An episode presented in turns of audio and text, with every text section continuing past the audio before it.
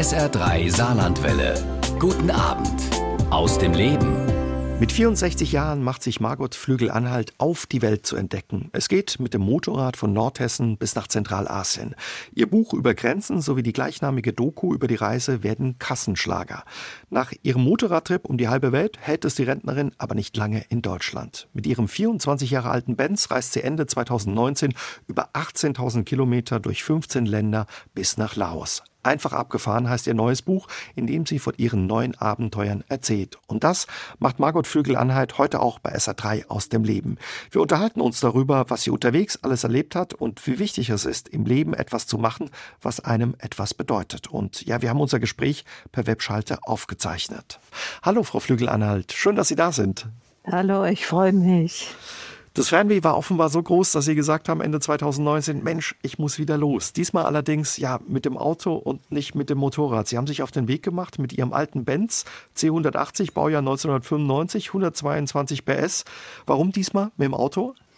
Ich bin im Spätherbst aufgebrochen und ähm, den Witterungsbedingungen in den Ländern Iran und Pakistan, wo man auf über 1000, 2000 Meter kommt und es im Winter sehr kalt wird, geschuldet, habe ich mich dann für das Auto entschieden. Also einfach ein bisschen komfortabler.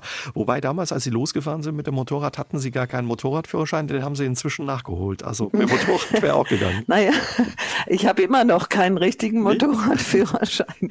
aber fahre jetzt inzwischen aber mit einer Ducati durch oh. die Gegend, die allerdings jetzt noch gedrosselt ist. Aber mhm. wetterbedingt muss ich noch ein bisschen warten, bis ich dann den richtigen offenen A-Schein machen kann. Also ist bei Ihnen in Nordhessen auch noch so ungemütlich wie bei uns im Saarland. Sehr, ja. Ja, Mensch, Ihr Benz, über 360.000 Kilometer hatte der auf dem Tacho, als Sie aufgebrochen sind. Das ist, wenn es richtig ist, fast die Entfernung von der Erde bis zum Mond. Sie haben offenbar großes Vertrauen in ja, Ihren alten Gefährten da gehabt, dass er, dass er hält für diese lange Reise. Ich kannte ihn ja. Er war ja viele Jahre in meinem Besitz und ich bin täglich mit ihm äh, zur Arbeit gefahren und überall anders hin. Und ich wusste genau, äh, dass was alles repariert war und wo vielleicht technische Schwierigkeiten sein würden.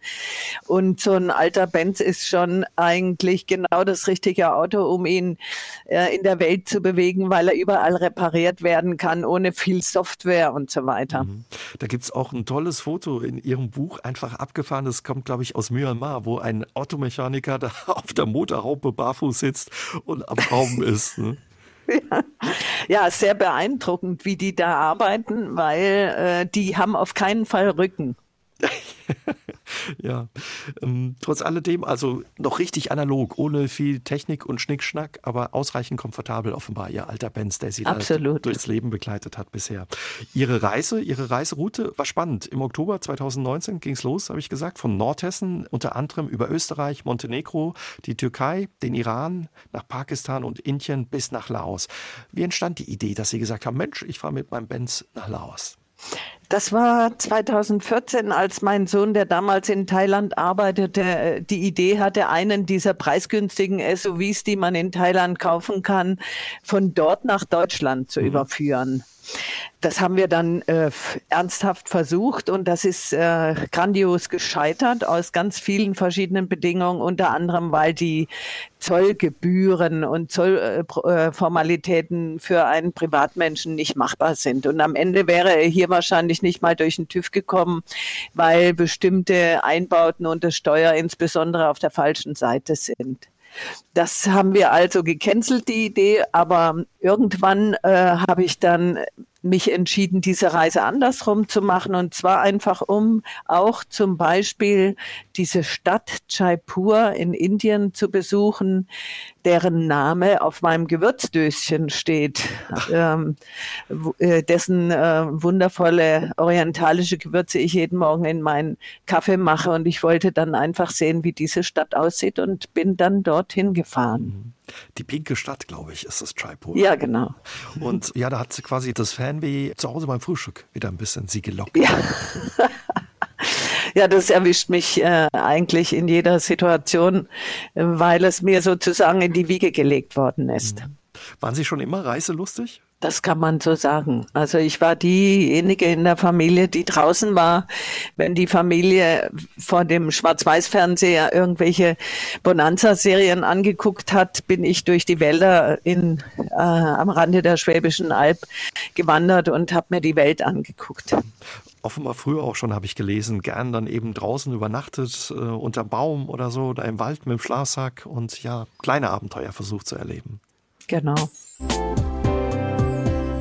War das einfach so möglich, Frau Flügel-Anhalt, zu sagen, ja, ich fahre in die andere Richtung mit dem Benz, klein Europa, funktioniert das wahrscheinlich noch, aber darüber hinaus? Also so richtig einfach war es nicht wenn man losfährt oder wenn man diesen Plan entwickelt, dann stellt man sich vor, es könnte einfach sein. Aber in unserer Welt ist nichts einfach und war noch nie einfach natürlich. Früher ist man von irgendwelchen Räubern überfallen worden. Heute sind es die Einrichtungen und die äh, die Auflagen, ja. die man erfüllen muss, wenn man eine Grenze überschreitet. Und einen Nachteil hatte ich natürlich. Ähm, ich bin äh, ohne Reisepass aufgebrochen. Ui.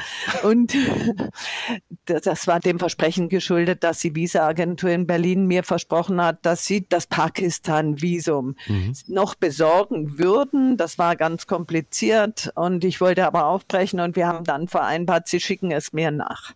Das kam dann zu großen Problemen und ich musste zu lange auch auf meinen Reisepass in der Türkei warten, so dass mein Iran-Visum in der Zwischenzeit abgelaufen war und so weiter. Und am Ende hatte ich kein Pakistan-Visum im Pass. Oh je. Wie haben Sie all diese Herausforderungen bewältigt? Wenn man sich nicht beirren lässt, gibt es immer Lösungsmöglichkeiten. Und ähm, während ich da warten musste, im Iran unter anderem auch deswegen nicht weiter konnte, wegen der schwierigen politischen Auseinandersetzungen bezüglich der Benzinpreiserhöhung, wo es ja viele Tote gab und Verletzte und Gefangene und das Internet disconnected war für über zehn Tage und ich gar nichts machen konnte außer warten. Da habe ich Alternativen mir überlegt und versucht, ähm, den Plan nochmal mir genauer zu betrachten. Und dann ging es plötzlich fast wie von selbst einfach weiter. Mhm. Also man muss beharrlich dran bleiben. Sie haben den Iran gerade angesprochen. Als Sie dort waren, sind eben Unruhen ausgebrochen auf den Straßen, Demos gab es, es wird auch scharf geschossen. Was hat das ja mit Ihnen auch gemacht und wie sind Sie damit umgegangen? Also ich bin in der Zeit einfach weiter durch den Iran Richtung Grenze Pakistan gereist. Allerdings haben mir die äh, Menschen im Hotel dann immer auch wieder gesagt, ähm, dass ich unter keinen Umständen in die Städte gehen darf, nachts insbesondere, und dass ich unbedingt im Hotel bleiben muss.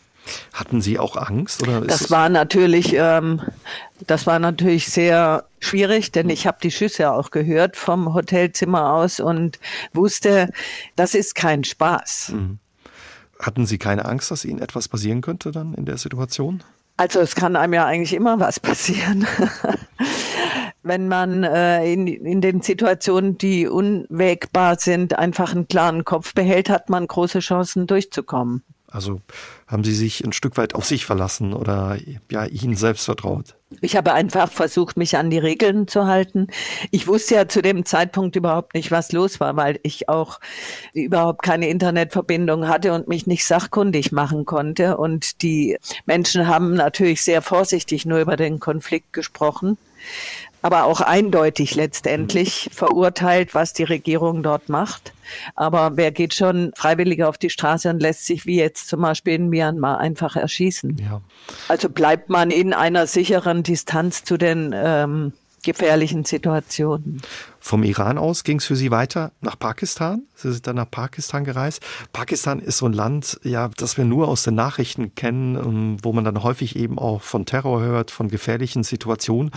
Kann man einfach nach Pakistan einreisen? Es scheint so, dass man es kann.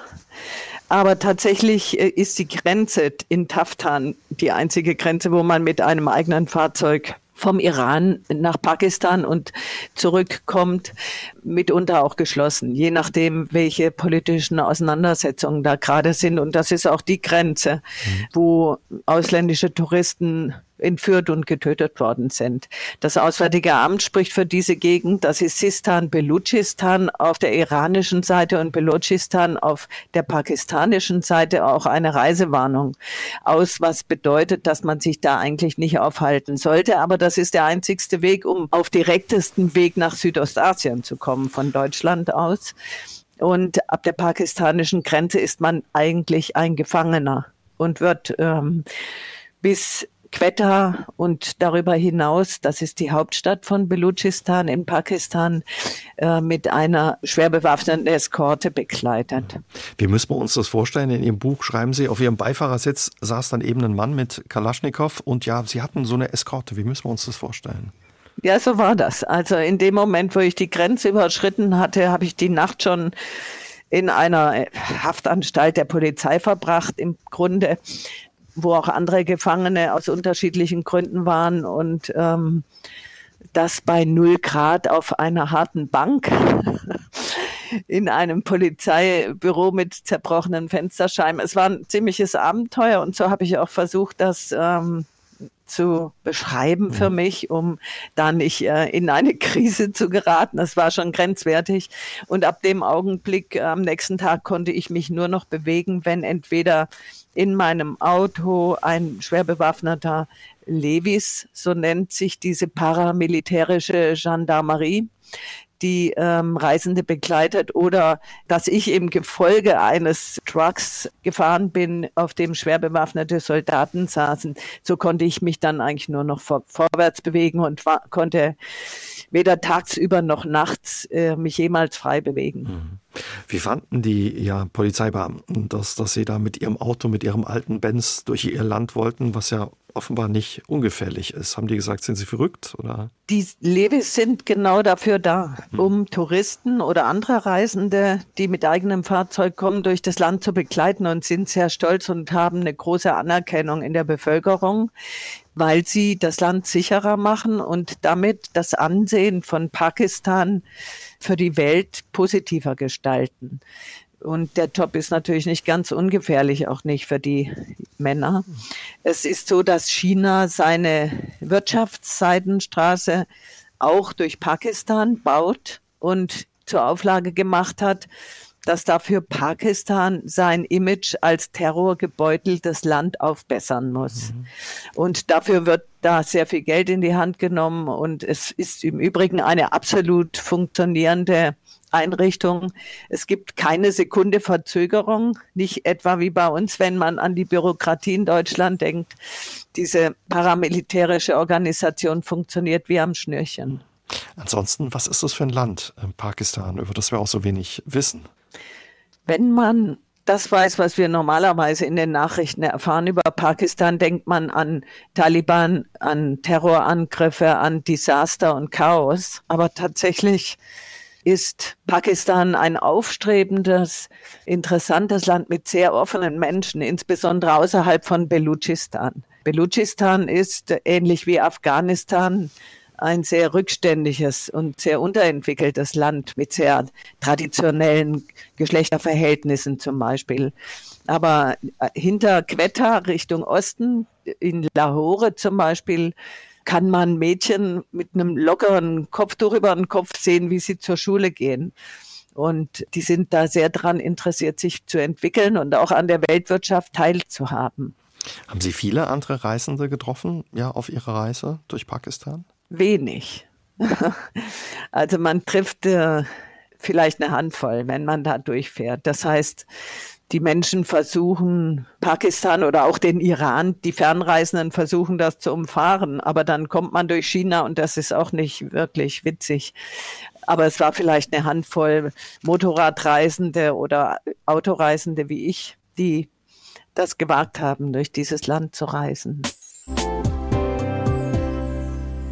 Gab es Pannen unterwegs oder hat der Benz gehalten? Nein, der hat nicht gehalten. Es gab eine sehr schwerwiegende Panne. Und zwar habe ich äh, einen Lastwagen überholt auf einer Piste und da kam mir plötzlich einer in der Kurve entgegen. Oh je.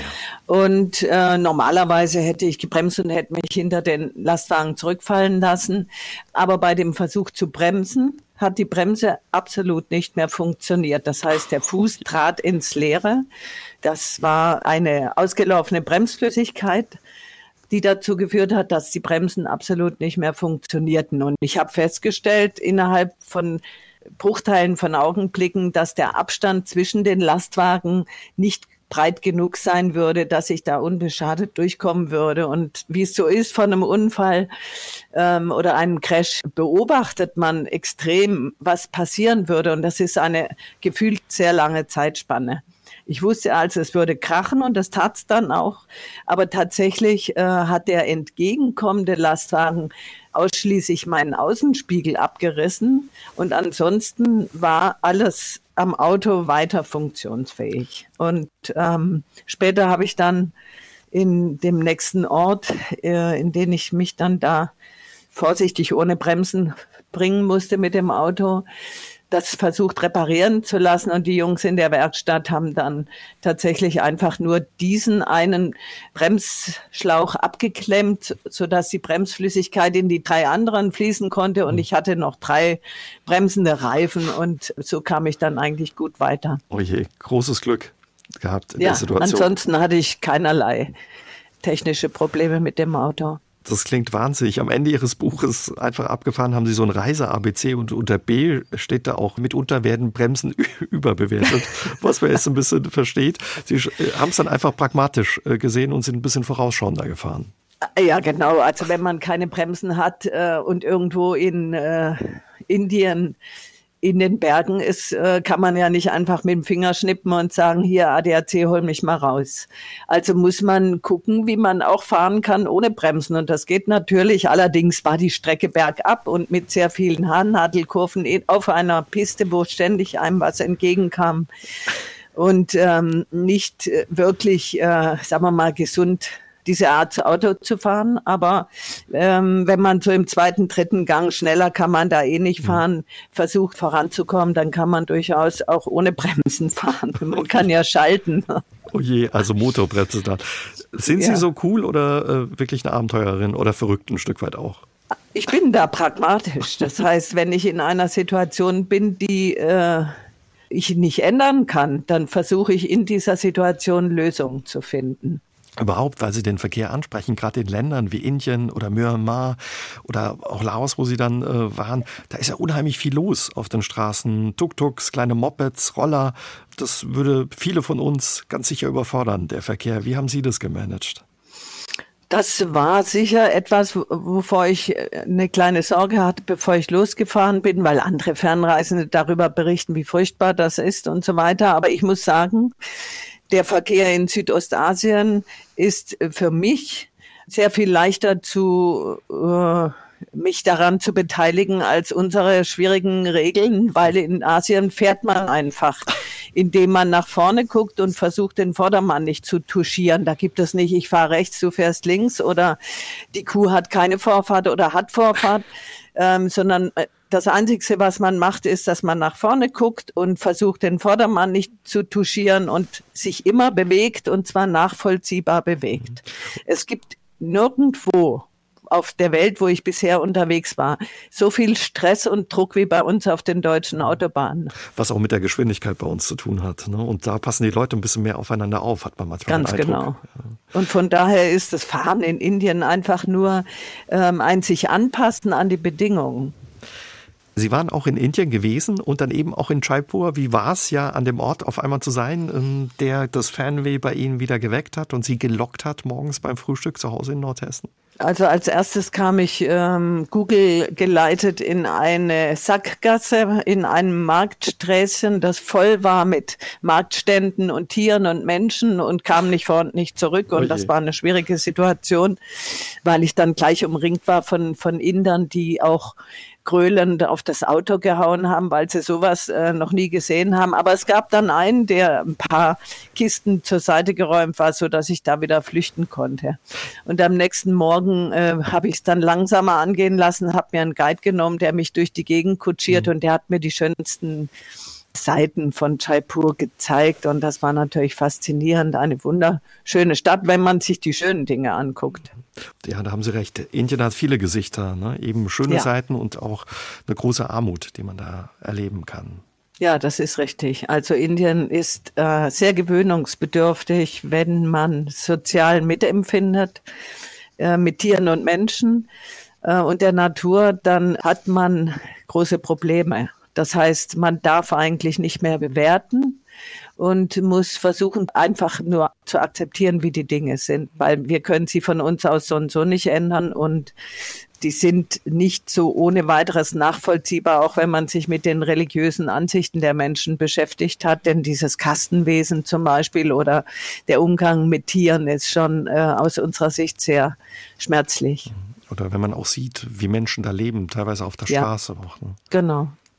Also ich bin zum Beispiel einmal in einer Millionenstadt unter eine Stadtautobahnbrücke geraten, statt auf der Spur zu bleiben aus Versehen und bin dann unter der Brücke im Schlamm und im Dreck in dieser Piste sozusagen versandet und habe dort eine Frau mittleren Alters gesehen, die mit einem Müllfeuer ihr äh, Mittagessen für die Familie im Schlamm und im Dreck und in den Plastikplanen dort zubereitet hat. Und das sind Dinge, die vergisst man nicht, wenn man weiß, dass es kaum eine Möglichkeit gibt für diese Frau und die Kinder dieser Frau jemals aus dieser Situation sich rauszubewegen. Das heißt, die müssen ihr Leben so bewältigen, wie sie es vorfinden. Hm. Und ich habe großen Respekt vor diesen Menschen, dass sie trotzdem versuchen, so gut es geht, ihr Leben zu gestalten.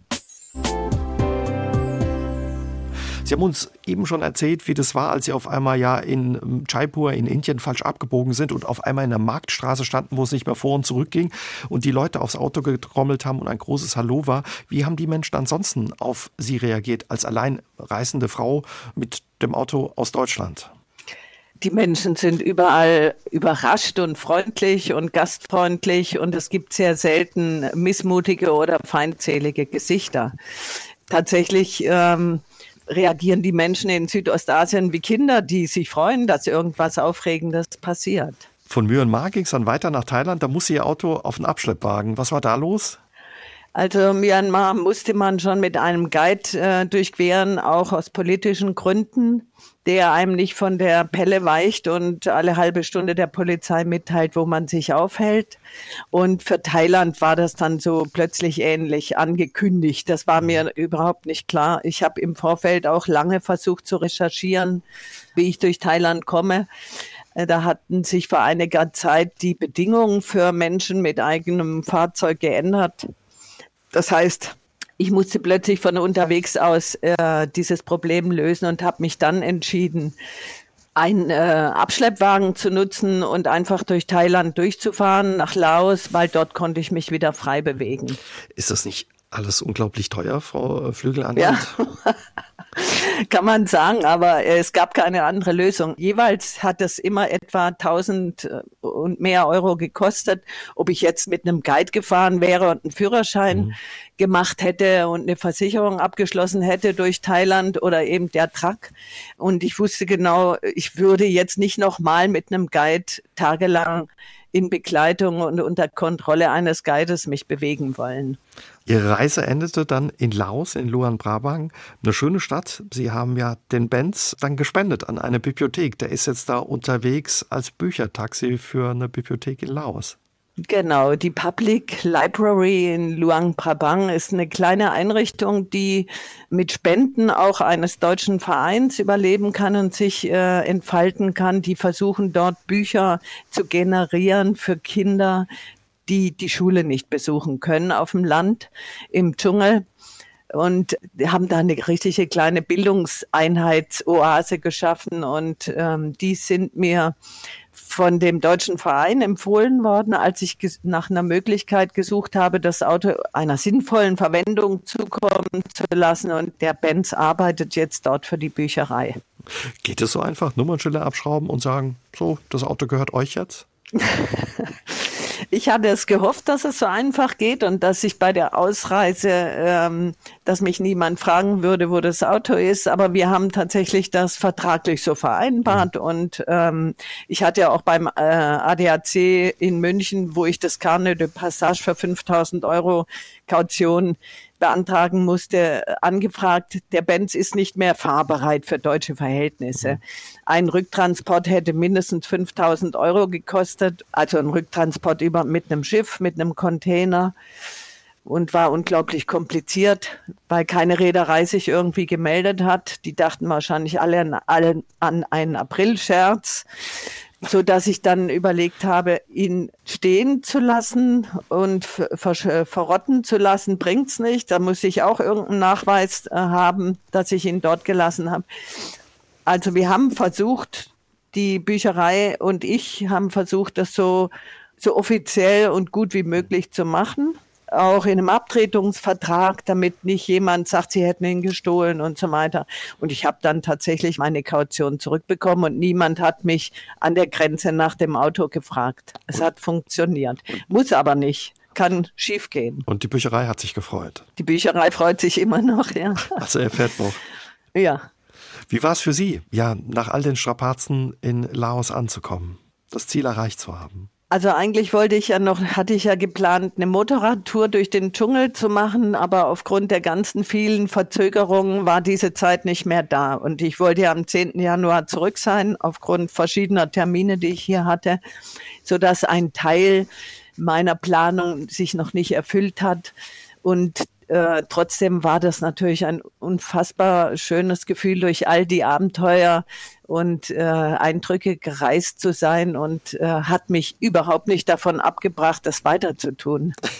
Ja, was Sie für die Zukunft planen, darüber unterhalten wir uns später bestimmt noch ein bisschen ausführlicher. Sie sind dann zurückgeflogen im Januar 2020. Waren Sie froh, ja, dass Sie rechtzeitig noch vor Beginn oder Ausbruch der Corona-Pandemie wieder zu Hause gewesen sind? Inzwischen bin ich da sehr froh, dass ich da nicht in diese ganzen Komplikationen reingeraten bin. Ja. Sie haben uns ja vorhin schon verraten, Sie waren schon immer ja reiselustig und neugierig. Wo kommt Ihr Fernweh her, Frau Flügel-Anhalt? Also es gibt so eine wissenschaftliche Theorie, dass circa zehn Prozent der Menschen ein sogenanntes Reisegehen besitzen. Das gefällt mir ganz gut, diese Erklärung. Das heißt, das waren diejenigen, die früher, als die Menschen noch in Höhlen gelebt haben oder im Wald, ähm, über die Berge gewandert sind, um neue Jagdgründe zu suchen. Das heißt, Menschen, die ausgestattet sind mit einer höheren Bereitschaft, Risiken einzugehen und Unwägbarkeiten zu durchleben. Und möglicherweise habe ich dieses Reisegehen in mir. Sind Sie ja in Ihrer Kindheit mit Ihrer Familie schon viel gereist? Überhaupt nicht. Wir äh, hatten ja nicht mal ein Auto. Das heißt, ich war im Prinzip auch da schon, wenn ich unterwegs war, alleine unterwegs. Sie sind mit drei Geschwistern, einem Bruder und zwei Schwestern in Tuttlingen, ne, in Baden-Württemberg aufgewachsen. Und sind dann eben, wie Sie uns vorhin verraten haben, ja quasi in der Natur auf Entdeckungsreise gegangen, beziehungsweise als Jugendliche dann auch schon viel unterwegs gewesen. Ganz genau. Das ist ja in der Nähe des Bodensees mit Grenzen nach Österreich, Schweiz und Frankreich ist nicht weit, Italien nicht. Das heißt, äh, man hat keine großen Schwierigkeiten, von dort aus ähm, seinem Fernweh nachzukommen, wenn man möchte. Und das habe ich auch gemacht. Sie haben aber auch sonst ja viel Spannendes in Ihrem Leben gemacht. Sie sind Sozial- und Theaterpädagogin, haben aber Ihr Studium eine Zeit unterbrochen, um in Casablanca mhm. zu leben, also in Marokko. Ja. Wie kam es dazu? Ich war am Anfang meines Studiums, äh, hab, ich habe in Freiburg gelebt und äh, mit Kommilitonen bin ich einmal nach Marokko gereist und habe dort das Land äh, begonnen kennenzulernen und habe mich kurz danach entschieden, einfach für längere Zeit dorthin zu ziehen und mich da umzutun. Das habe ich dann auch gemacht und ähm, habe dann äh, mich in Casablanca aufgehalten, weil es dort am einfachsten war, auch Geld zu verdienen. Sie haben als Deutschlehrerin fürs Goethe-Institut unter anderem, glaube ich, gearbeitet. Genau. Ja. Später dann in Berlin weiter studiert und haben da auch 17 Jahre gelebt, bevor Sie dann ja die Großstadt hinter sich gelassen haben und richtig aufs Land gezogen sind, nach Nordhessen in ein Dorf mit ja gerade ein bisschen was über 40 Bewohner. Starker Kontrast. Ja, ich habe aus Prinzip in Berlin-Kreuzberg gelebt, all die 17 Jahre und äh, so nach dem Motto, wenn Großstadt, dann richtig. Und ähm, das war dann auch eigentlich genug, weil ich tatsächlich äh, Raum brauche für mich und äh, mir die vielen Menschen und der ganze Lärm tatsächlich auch nicht gut tun. Mhm. Und hier in, in der kleinen äh, ländlichen Region im nordhessischen Mittelgebirge ist das so genau auch in der Nähe von größeren Städten. Wenn ich möchte, kann ich ja überall sein. In zwei Stunden mit dem Zug nach Frankfurt am Flughafen zum Beispiel ähm, ist so genau das, was ich brauche. Kassel ist, glaube ich, auch in der Nähe bei Ihnen. Genau. Wie entstand dann, ja, nach der Rente zu sagen, jetzt gehe ich auf Reisen? Ich habe ja Altersteilzeit beantragt, bin früher in Rente gegangen mit den entsprechenden finanziellen Einbußen, um länger reisen zu können. Das heißt, während meiner Arbeit im öffentlichen Dienst ähm, als Sozialpädagogin konnte ich ja maximal vier, fünf Wochen unterwegs sein und habe das auch genutzt, aber das war mir äh, nicht ausreichend. Und das war mein größter Wunsch, einfach mal sehr lange unterwegs zu sein. Und deswegen habe ich das sozusagen sehr genau geplant und gesagt, okay, ich beantrage Altersteilzeit und sobald ich raus bin, gehe ich los. Lassen Sie uns über Ihren Motorradtrip 2018 sprechen, Frau Flügel-Anhalt. Ja, die Reise, die hat Sie bekannt gemacht. Mit 64 Jahren sind Sie damals zum ersten Mal in Ihrem Leben auf ein Motorrad gestiegen und haben sich auf den Weg gemacht von Ihrem kleinen Dorf in Nordhessen auf den Weg zum Pamir Highway in Zentralasien. 117 Tage waren Sie unterwegs, über 18.000 Kilometer durch 18 Länder und das auf einer 125er Honda mit gerade mal 11 PS. Wahnsinn und kaum zu glauben. Wie oft haben die Leute gesagt, oh, ich glaube, sie nehmen uns auf den Arm, wenn sie die Geschichte erzählt haben? Unterwegs keiner. ja, gut. Also tatsächlich ist es so, wenn man unterwegs ist, äh, zählen die PS nicht, sondern es zählt, dass man aufgebrochen ist. Aber in den Kommentaren im Anschluss, nachdem auch über Grenzen als Buch und Film erschienen ist, gab es schon Motorradfahrer, so richtig gestandene Kerle natürlich, die alles können und machen, selber machen, die gesagt haben, dass man eigentlich mit einer 125er sowas nicht machen kann. Und sie, sie haben natürlich in einem Punkt recht nämlich ab 3000 Metern funktioniert der Vergaser nicht mehr hundertprozentig. Das heißt, die Benzin-Luftmischung in dem Motor war der Höhe nicht angemessen und ich konnte das nicht einstellen, weil ich den entsprechenden Schraubenzieher nicht hatte und dort den auch niemand hatte. Das heißt, das Motorrad hatte keine Leistung mehr und, und ist eigentlich nur noch mühselig den Berg hochgekrochen. Manchmal musste auch Paul Hartmann vom Filmteam ein bisschen mithelfen. Wahnsinn. Verrückt ist ja auch einfach, dass sie mit der Enduro einfach losgefahren sind, obwohl sie keinen Motorradführerschein hatten und vorher auch nicht wirklich Motorrad gefahren sind. Wie ging das? Also es ging ganz gut. Ich sag mal so, natürlich hatte ich überhaupt keine äh, große Erfahrung mit Motorrad. Ich bin hier ein bisschen im Nordhessischen rumgefahren und auch noch mal nach Schottland mit meinem Sohn, der auch Motorradfahrer ist. Aber wie Offroad geht, das wusste ich nicht. Und das war dann natürlich auf ein paar mir ein, äh, das, was ich hätte wissen müssen. Und ich wusste auch nicht, wie die Blickführung beim Motorradfahren ist und wie ich mit den Bremsen umgehen muss, wenn es mal heikel wird. Und das führte dann eben auch zu diesem schwereren Unfall im Wackern-Korridor. Sie sind gestürzt auch, haben sich ja den Fuß verletzt und schwer geprellt. Fast vier Monate waren Sie unterwegs. Wenn wir nochmal auf die Route gucken, von Nordhessen ging es los über Polen, die Ukraine, Russland, Kasachstan bis nach Kirgistan und dann eben ins Pamirgebirge. Sie haben die Höhe angesprochen. Sie haben Pässe überquert von über 4000 Metern Höhe und über den Iran, die Türkei und den Balkan ging es dann wieder zurück. Und dazwischen eben ja viele Herausforderungen und auch Strapazen. Sie sind gestürzt. Wie haben Sie das und vor allen Dingen auch Ihre kleine Enduro diese Strapazen ausgehalten? Also die kleine Enduro hatte damit kaum Probleme. Die Honda ist sehr stabil. So eine kleine Enduro hat überhaupt keinen Firlefanz an sich. Die hat äh, Bremshebel und Kupplungshebel, die abbrechen können. Ansonsten war an dem Motorrad nichts. Inzwischen kann ich Bremshebel anschrauben wenn ich damit umgefallen bin, ist der dann an der Sollbruchstelle gebrochen. Ist eigentlich kein großes Ding. Technische Probleme hatte ich damit überhaupt nicht. Und äh, ich hatte bei dem Sturz im Wackern-Korridor nahe der afghanischen Grenze das große Glück, dass ein polnischer Polizist, der dort in Breslau als Sanitäter tätig ist, wenige Minuten nach dem Unfall sozusagen aus der anderen Richtung mit seinem Vater in den Pamir fuhr und mir ähm, mit, als Ersthelfer beigestanden hat. Und es gibt bei der ersten Hilfe, die von Menschen geleistet wird, ein großes Wunder. Das heißt, immer wenn die wirklich geleistet wird, dann beginnt die Heilung in dem Augenblick, wo sich ein Mensch dem anderen zuwendet. Und äh, genauso war es bei mir auch. Und zusätzlich hatte der junge Mann polnische Schmerztabletten in seinem Gepäck und dann konnte ich meine ähm, deutschen Schmerzmittel zur Seite legen, weil die polnischen wirken so etwa wie die polnischen Böller. Die funktionieren gut.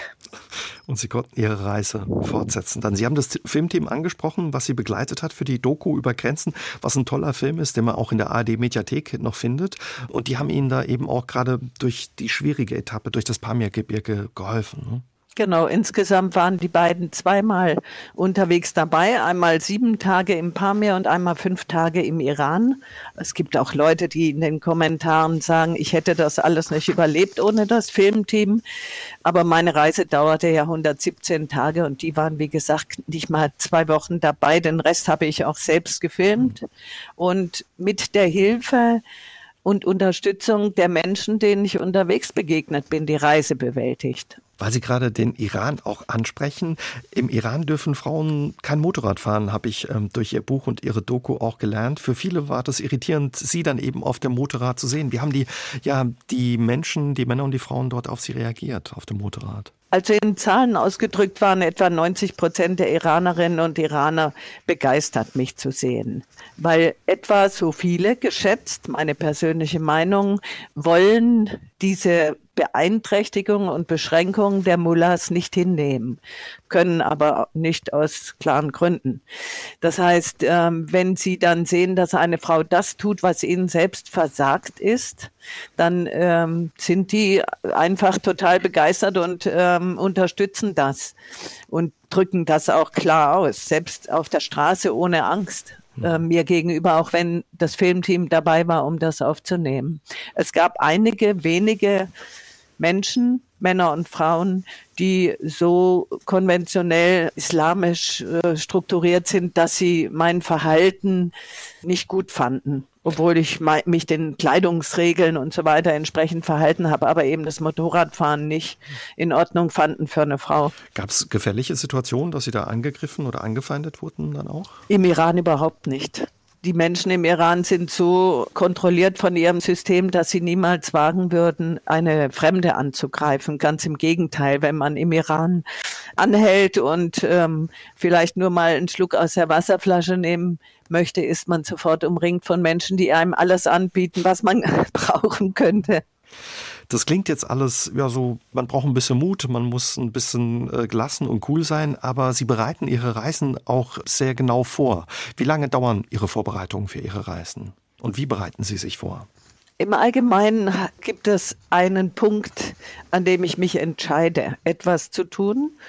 Da bestimme ich auch ein Aufbruchsdatum. Und ab dem Augenblick ist es etwa ein Jahr, wo ich mich dann langsam an eine Reise rantaste, indem ich die Streckenführung mir überlege und dann überlege, durch welches Land komme ich, welche Besonderheiten muss ich beachten, welche Visa, welche Impfungen was äh, muss ich an politischen Bedingungen berücksichtigen und ähm, dann anfange auch mir zu überlegen, wie fahre ich dahin und äh, welche Informationen brauche ich mhm. dazu und recherchiere im Internet und lese Reiseführer und so weiter. Wie ist das mit der Sprache? Wie überwinden Sie ja die Sprachbarrieren in also ähm, ich habe in der, lerne in der Volkshochschule mühselig Russisch. Das heißt, in allen äh, Stan-Ländern, die früher zur Sowjetunion gehört haben, komme ich mit Kyrillisch und Russisch, so viel ich sprechen kann, durch. Das heißt, die wenigen Dinge, die ich äh, brauche, nämlich wo ist der Weg? Ich brauche Wasser, Essen und eine Schlafgelegenheit. Das geht immer und äh, verstehen tue ich recht viel. Einmal in Kirgistan traf ich einen Koreaner mit dem Motorrad der überhaupt nichts anderes als Koreanisch sprach und sich neben mich gestellt hat. Der hat mir den Arm um die Schulter gelegt, hat sein Smartphone angemacht, den Google-Übersetzer auf Sprache gestellt, hat reingesprochen, übersetzen lassen und ich habe das gleiche gemacht. Also auf der Welt kann man sich immer verständigen, weil wir ja Menschen sind und das Gleiche wollen. Also im Notfall dann mit Händen und Füßen ein Stück weit. Genau. Wie ist das eigentlich unterwegs, Frau Flügel-Anhalt? Wo übernachten Sie? Gibt es überall ein Hotel, was komfortabel und schön ist? Nicht wirklich. Also ich ähm, versuche Unterkünfte am Vorabend zu checken. Das heißt, ich weiß, wenn ich irgendwo angekommen bin, wie die Straßenbedingungen sind, wie das Wetter ist, wie mein Gesundheitszustand ist ähm, und ähm, wie ich weiterkommen möchte und äh, gucke dann, wie weit ich etwa komme und gucke, ob ich dort eine Unterkunft finde. Über Google Hotelportale oder wenn ich kein Internet habe, über die App Maps.me, die ich runterladen kann. Und wenn ich die Karten vorher runterlade, kann ich offline Unterkünfte finden. Wenn überhaupt nichts geht, dann fahre ich irgendwo hin und gucke, wo Unterkünfte sind. Da in der Welt die Menschen unterwegs sind und reisen, gibt es auch überall die Möglichkeit zu übernachten. Nach Ihrer Rückkehr, gerade von Ihrer Reise mit der Enduro, haben Sie das Buch geschrieben über Grenzen und die Doku entstand, also über diese Reise. Sie wurden zeitweise, ja, haben wir angesprochen, von einem Filmteam begleitet und haben selbst gedreht mit dem Handy. Tolles Buch, tolle Doku und ja, beide waren sehr erfolgreich. Das Buch schaffte es auf die Spiegel-Bestsellerliste und Sie waren damals dann auch danach viel in Talkshows eingeladen als Gast. Ihr Film wurde in ganz Deutschland in Kinos gezeigt. Wie wie war für Sie ja der Erfolg und der Rummel, als Sie wieder zu Hause waren? Also ich bin natürlich eher eigentlich gerne unterwegs, als dass ich an solchen Terminen teilnehme. Und trotzdem ist es wunderbar, diese Rückmeldungen von Menschen zu sehen, die den äh, Film gesehen haben über Grenzen und das Buch gelesen haben, weil das mir zeigt, dass die Menschen Visionen brauchen. Und wenn ich das Glück habe, dass ich solche Reisen machen kann und solche Eindrücke sammeln kann, dann äh, möchte ich sie auch gerne weitergeben. Was sagt eigentlich Ihre Familie, Ihre Freunde und auch äh, die Nachbarn ja in Ihrer Heimat in Nordhessen, wenn Sie zu solchen Reisen aufbrechen? Ja, einige haben Zweifel, ob das so ganz gut ist, aber die meisten Menschen kennen mich ja nicht anders. Ich bin ja schon längere Zeit immer unterwegs mhm. und auch überwiegend alleine und man vertraut mir, dass ich weiß, was ich tue. Und was sagen die Altersgenossen? also der überwiegende Teil der Kommentare von gleichaltrigen Menschen, Frauen und Männern, ist, dass sie das sich sehr wünschten, auch machen zu können. Und was sagen Sie denen? Wie ist es? In Ihrem Reise-ABC am Ende des Buches steht auch klar ein A, wie aufbrechen. Was ist schwerer, aufbrechen oder zurückkommen? Es ist auf jeden Fall wichtig, wenn man sich seinem Gesundheits- und Alterszustand entsprechend sich mit dem Sinn des Lebens zu beschäftigen und nicht einfach nur so dahin zu leben. Das kann man zwar machen, aber es ist verschwendet, finde ich. Wir haben eine wunderbare Situation in Europa und in Deutschland. Wir leben in einer Demokratie im Frieden. Wir sind, können unsere Meinung frei äußern, ohne erschossen zu werden, wie in Myanmar auf der Straße. Das heißt, wir, wir können ähm, und die meisten von uns haben genug Geld, um alles zu tun, was sie wollen. Äh, wir können also ähm, unser Leben in die Hand nehmen und selbst gestalten. Und dazu braucht man nicht irgendwie eine Reise nach Asien zu machen mit dem Moped, sondern es genügt einfach, sich zu fragen, was war mir schon immer wichtig und was möchte ich tun. Und äh, natürlich ist für mich, ähm, wenn ich mich entschieden habe, aufzubrechen, der Aufbruch unfassbar faszinierend und das Zurückkommen entsprechend schwierig. Mhm. Was macht das Zurückkommen so schwierig? Also wenn man zum Beispiel drei, vier Monate unterwegs ist, im Unwägbaren und sich jeden Augenblick, äh, in jeder Sekunde sozusagen frei entscheiden musste mit allen Kompetenzen, die man zur Verfügung hat, äh, wie man leben möchte und überleben möchte, dann ist es schwierig, wieder in geschlossenen Räumen zu sein und die Post zu öffnen und die Dinge zu tun, die im Alltäglichen notwendig sind. Weil ein großer Teil davon erscheint einem dann nicht mehr so wichtig. Dauert ein Moment, äh, ja, bis die Seele hinterherkommt, oder? die Seele, die äh, verteile ich inzwischen überall. Was meinen Sie damit? Also wenn Sie da wieder hinkommen oder wie? Nein, ich, äh, ich spüre, dass ähm, ein Teil von mir in der Wüste in der Mongolei geblieben ist und äh, in Schottland schwebt über den Bergen und im, am Mekong steht und die äh, brauche ich nicht mehr zurücknehmen, die erwarten mich dort sozusagen. Müssen Sie sich heute manchmal kneifen, wenn Sie sich ja an Ihre Reisen erinnern und auf das blicken, was Sie ja die letzten Jahre gewagt haben und erlebt haben? Für mich ist das relativ normal, dass ich so unterwegs bin. Ich war ja, während ich noch gearbeitet habe und äh, auch meine Kinder noch kleiner waren, schon ähm, zu Fuß viele tausend Kilometer unterwegs auf Pilgerwegen und europäischen Fernwanderwegen nach Santiago und über die Alpen und Richtung Istanbul. Das heißt, es ist ein Teil meines Lebens, unterwegs zu sein. Wenn ich Sie richtig verstanden habe, Frau Flügel-Anhalt, ja, ist es im Leben ein Stück weit wichtig, dass man was findet, was einem was bedeutet und was einem wichtig ist. Das muss nicht unbedingt wie bei Ihnen die Reise ans andere Ende der Welt sein mit dem Benz oder dem Moped, aber irgendwas braucht man, was einem antreibt. Ja, man sollte mehr tun als äh, die täglichen Rituale bedienen, weil das Leben eines Tages zu Ende ist und dann muss man das Gefühl haben, das war richtig, was ich gemacht habe und ausreichend. Und das ist so wertvoll, dass wir leben, äh, insbesondere wir hier in Europa und in Deutschland, äh, in unserer Freiheit und in unserem Reichtum, dass wir uns eigentlich jeden Augenblick mit den schönen Dingen des, und den interessanten Dingen und bereichernden Dingen beschäftigen können. Haben Sie Ihre Reisen auch verändert und wenn ja, wie? Ich denke, dass jede Bewältigung einer, einer Schwierigkeit mich stärker macht und mir das Gefühl gibt, dass ich vertrauen kann. Ja, mit welchen Erkenntnissen sind Sie von Ihren Reisen zurückgekommen und was würden Sie sagen? Was haben Sie gelernt auf Ihren Reisen? Die wichtigste Erkenntnis ist, dass die Welt wunderschön ist und dass die Menschen gut sind und ich vertrauen kann und angstfrei mich äh, den Erlebnissen hingeben kann. Sie haben viel Schönes, aber auch viele Herausforderungen auf Ihren Reisen erlebt, wie Sie uns erzählt haben. Was ist Ihnen besonders in Erinnerung geblieben? An was denken Sie, wenn Sie an Ihre Reisen denken? Ich denke vor allem an die Begegnung mit den Menschen in, in all diesen atemberaubenden Landschaften, die ich sehen durfte und diesem Gefühl, mit all diesen Menschen zur gleichen Zeit oder all diesen Wesen, auch Tieren, denen man unterwegs begegnet, zur gleichen Zeit auf dieser Erde zu leben. Das mhm. ist ein großes Gefühl von Verbundenheit. Wie haben sich die Reisen mit dem Motorrad und dem Auto unterschieden? Rein von der äh, Bequemlichkeit ist es natürlich angenehmer, im Auto zu reisen. Es ist, ändert aber nichts an den Unwägbarkeiten, denen man unterwegs begegnet, an der Bürokratie, an Grenzen, an technischen Problemen auf der Piste und an der Tatsache, dass man unterwegs immer wieder sich äh, mit Dingen konfrontiert sieht, ähm, die man noch nie erlebt hat und die man ganz neu lösen muss.